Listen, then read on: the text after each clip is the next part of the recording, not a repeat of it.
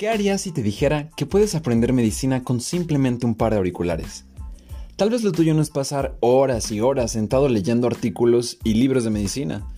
Tal vez lo tuyo es lo auditivo. Y justamente pensando en ti, el Comité Permanente de Publicaciones Médicas, SCOMP de EMUPCO, te trae el podcast Escuchando la Medicina y la Investigación. Un espacio en el que hablaremos de toda clase de tópicos de ciencias de la salud con la información científica más actualizada. Te recordamos llenar el formulario que aparece en la descripción. Una vez que termines, entonces sí, ponte cómodo y quédate con nosotros. El tema de hoy es el siguiente.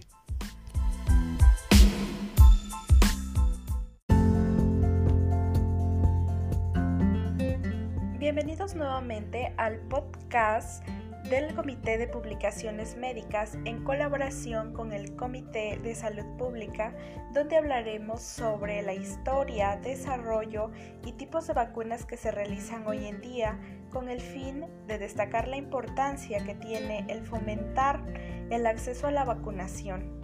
En esta Semana Mundial de la Vacunación, los invitamos a contestar el formulario que aparece en la descripción y a quedarse con nosotras. El intento de la vacunación ha acompañado históricamente al hombre, quien ha intentado encontrar protección contra las enfermedades infecciosas que diezmaban pueblos enteros. Sin lugar a dudas, es la intervención de salud pública más importante sobre estas enfermedades. Los datos más antiguos que se conocen sobre la historia de la vacunación datan del siglo VII, cuando budistas indios ingerían veneno de serpiente con el fin de ser inmune a sus efectos. Por otra parte, desde el siglo X, el pueblo chino practicaba la variolización con el fin de inocular el virus de la viruela de un enfermo a una persona susceptible, sometiendo las pústulas variolosas y el almizcle a un proceso de ahumado con el propósito de disminuir su virulencia. Ya a mediados del siglo XVIII, el médico inglés Francis Home realizó algunos intentos de inmunización contra el sarampión, pero sin lugar a dudas, el también inglés Eduardo Jenner fue quien marcó una nueva etapa en la historia de la inmunización, conociéndosele mundialmente como el padre de la vacunación. En 1768, siendo aún estudiante de medicina, Jenner escuchó que una campesina del condado de Berkeley, en Escocia, planteaba que ella no podía padecer la enfermedad, pues ya había sido afectada por la viruela del ganado vacuno. Después de graduado, dedicó muchos años de investigación al estudio de la vacunación y el 14 de mayo de 1796 inoculó al niño James Phipps la linfa de una pústula de viruela, obtenida de la ordeñadora Sara Nelmes, que había contraído la enfermedad. Posteriormente, para comprobar la eficacia de la vacunación, inoculó al mismo niño con virus de viruela humana y nunca enfermó. Sus resultados los publica en 1798 en Variolae Vaccinae. Y en menos de 10 años, esta vacunación se había extendido a todo el mundo. Ya a finales del siglo XIX, se habían realizado importantes investigaciones en el campo de la microbiología y la inmunología. Y un ejemplo de ello lo constituyen los descubrimientos del químico y biólogo francés Louis Pasteur, que al descubrir en 1885 la vacuna antirrábica humana, siendo el niño Joseph Meister el primer ser humano protegido contra la rabia. En ese mismo año el bacteriólogo español James Ferran descubre una vacuna anticolérica que es ensayada en la epidemia de Alicante con resultados satisfactorios. En 1887, Beumer Paper comienzan a realizar las primeras pruebas experimentales de una vacuna contra la fiebre tifoidea. Y un año después, Chantemais y Vidal llevan a cabo estudios con igual vacuna, pero con la diferencia de que ésta estaba compuesta de bacilos muertos y no vivos como la anterior. Hasta 1896, cuando Frankel, Beumer, Paper y Wright comienzan la primera vacunación antitifoídica con fines profilácticos. y en el siglo XIX, específicamente 1892, Havkin, un bacteriólogo ruso, preparó la primera vacuna contra la peste. Durante los primeros años de la preparación y uso de las vacunas, su elaboración y su control fue un proceso totalmente artesanal, ya que no existían métodos estandarizados para que pudieran comprobar la pureza de las semillas bacterianas que se utilizaban. Por ello no siempre se hacían pruebas estrictas de esterilidad y con menos frecuencia se realizaban pruebas de potencia en animales. Esta falta de precaución causó accidentes, como por ejemplo en 1902 una de las vacunas contra la peste bubónica preparada por el ruso Waldemar Mondekar se contaminó con Clostridium tetani, provocando la muerte por tétanos a 19 personas de la población de Mulkway, en India. Otro de los avances de la vacunación fue el descubrimiento de la vacuna en 1922 contra la tuberculosis, o mejor conocida como BCG, que debe su nombre a sus descubridores. Con este tipo de vacuna ocurrió una de las mayores catástrofes en la historia de la alta seguridad vacunal pues en 1930, en la ciudad alemana de Lübeck, se produjo la muerte de 75 lactantes después de ser vacunados con BCG, la cual contenía una cepa de Mycobacterium tuberculosis.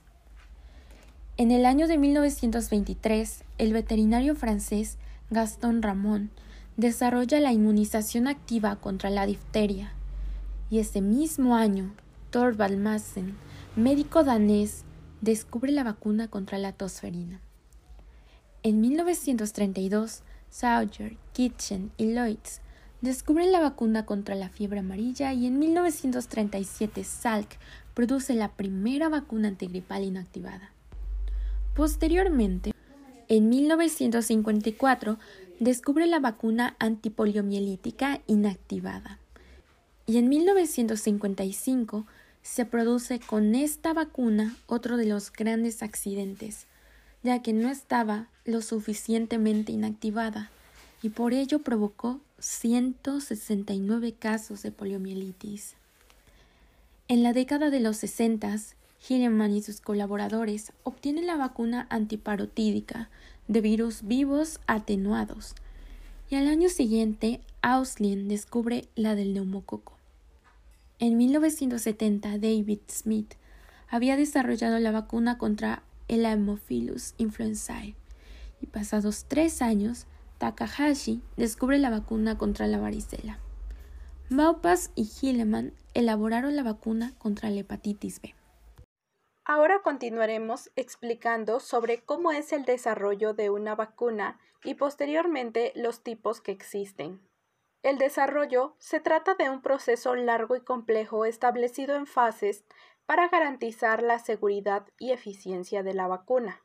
Se establecen dos fases, de las cuales la última se subdivide en tres fases. La primera fase del desarrollo de una vacuna es una etapa exploratoria que involucra investigación básica de laboratorio y modelado computacional para identificar antígenos naturales o sintéticos que se pueden usar como candidatos a vacuna, que podría ayudar a prevenir o tratar una enfermedad. La segunda etapa comprende estudios preclínicos que involucran sistemas de cultivo celular o de cultivo de tejidos y ensayos en modelos animales para evaluar la seguridad de la vacuna candidata y su inmunogenicidad o capacidad de provocar una respuesta inmune. Una vez que se demuestran la seguridad, la inmunogenicidad y eficacia en animales, se avanza hacia ensayos clínicos en humanos que prueban la seguridad e inmunogenicidad en grupos pequeños y luego en grupos grandes en tres fases. La primera fase es sobre la seguridad. Esta es la primera etapa en la que se administra la vacuna a los seres humanos.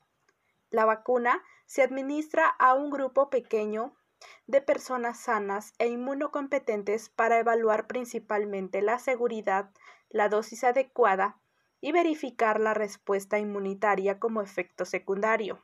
La segunda fase trata sobre la seguridad ampliada. La vacuna se administra a cientos de personas divididas en diferentes grupos según los datos demográficos, por ejemplo, ancianos frente a jóvenes. Y nuevamente prueba principalmente la seguridad, la dosis adecuada y el intervalo entre dosis y verifican la respuesta inmune como un efecto secundario.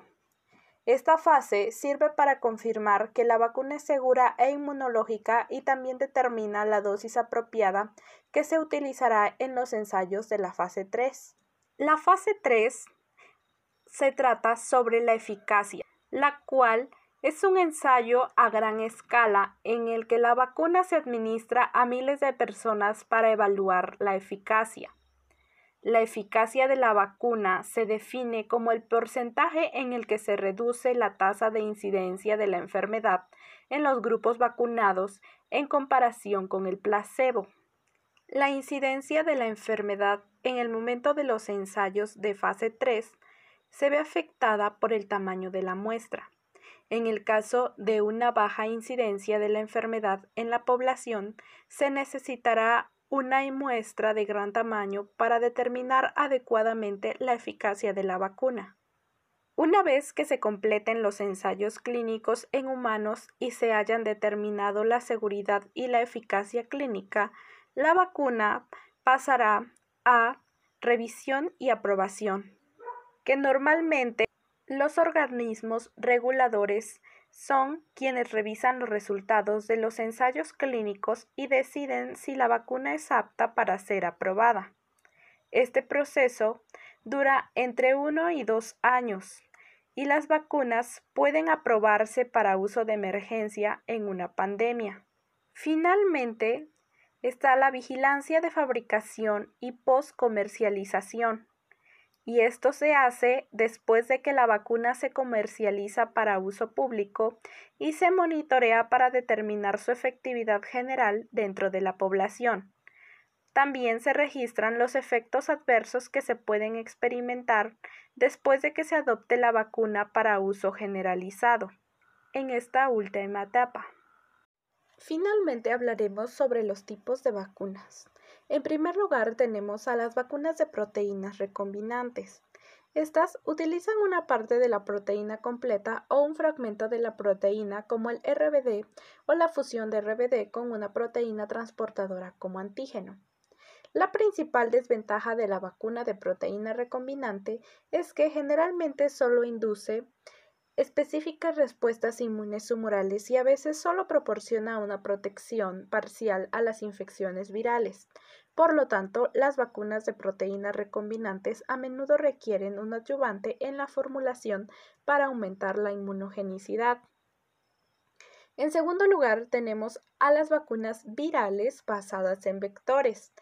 Estas utilizan un antígeno que se clona en un vector viral que carece de capacidad para reproducirse. Los vectores comunes incluyen lentivirus, adenovirus y virus adenoasociados.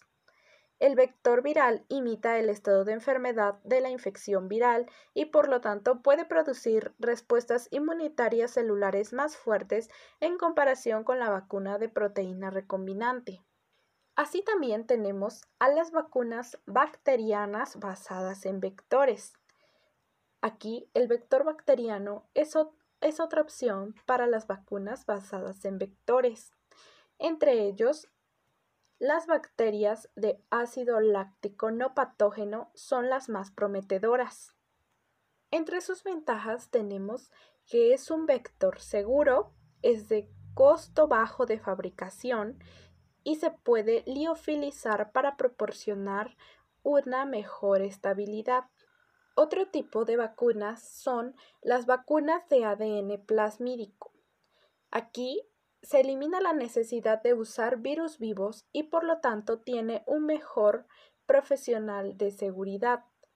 El proceso de fabricación del ADN plasmídico es relativamente sencillo y las moléculas de ADN de doble hebra son más estables que los virus, las proteínas y el ARN mensajero. y que pueden liofilizarse para su almacenamiento a largo plazo.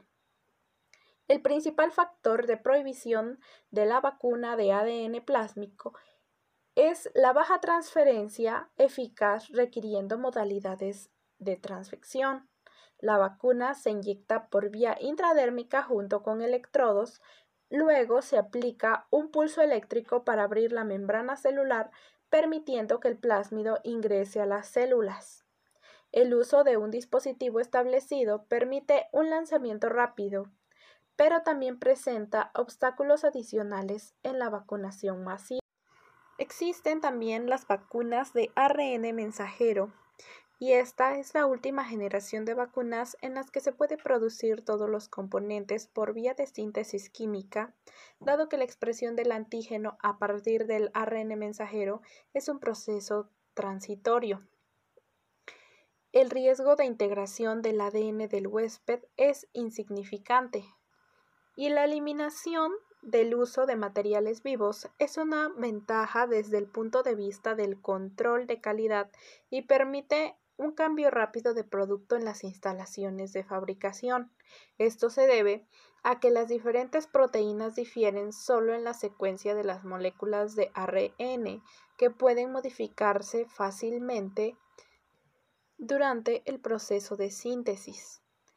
El componente sintético también elimina el riesgo de transmisión de enfermedades desde la planta de fabricación, especialmente para patógenos de alto riesgo.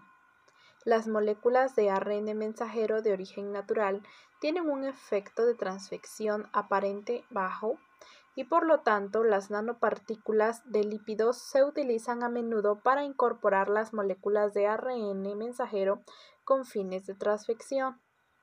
Una formulación típica de nanopartículas de lípidos consiste en un lípido de condensación de ARN para formar un complejo con la molécula de ARN mensajero, lípidos auxiliares para proporcionar la rigidez estructural y recubrimiento de polímero lipidizado para modificar las propiedades superficiales de las partículas. Una vez fagocitados por una célula, los nanopartículas de lípidos se exponen a un entorno de pH bajo en el endosoma y el líquido de condensación de ARN puede perforar el endosoma y permitir que la molécula de ARN se libere en el citosol. Así, el lípido de condensación de ARN es el componente clave de este tipo de vacuna. Finalmente, tenemos vacunas capacitadas basadas en inmunidad que son vacunas convencionales que activan el sistema inmunológico adaptativo proporcionando patógenos específicos de protección. Por el contrario, las vacunas entrenadas basadas en la inmunidad estimulan el sistema inmunológico innato proporcionando protección a patógenos no relacionados. Algunas de las vacunas inactivadas y basadas en vectores requieren adyuvantes para aumentar su inmunogenicidad, establecer una especificación de antígeno, y la respuesta inmune requiere la activación del sistema inmune innato para detectar el antígeno como objetos extraños. Sin embargo, el virus inactivado y el antígeno de la proteína recombinante son a menudo débilmente inmunológicos y requieren un adyuvante para potenciar la inmunogenicidad. Las vacunas basadas en vectores virales y vectores bacterianos no requieren adyuvantes. Introducidas en la década de 1930, las sales de aluminio, conocidas como alumbre, son los primeros adyuvantes utilizados en vacunas humanas comercializadas y todavía se utilizan aproximadamente el 80% de las vacunas con adyuvante en la actualidad. Deseo haya sido de su agrado. Los esperamos en el siguiente episodio.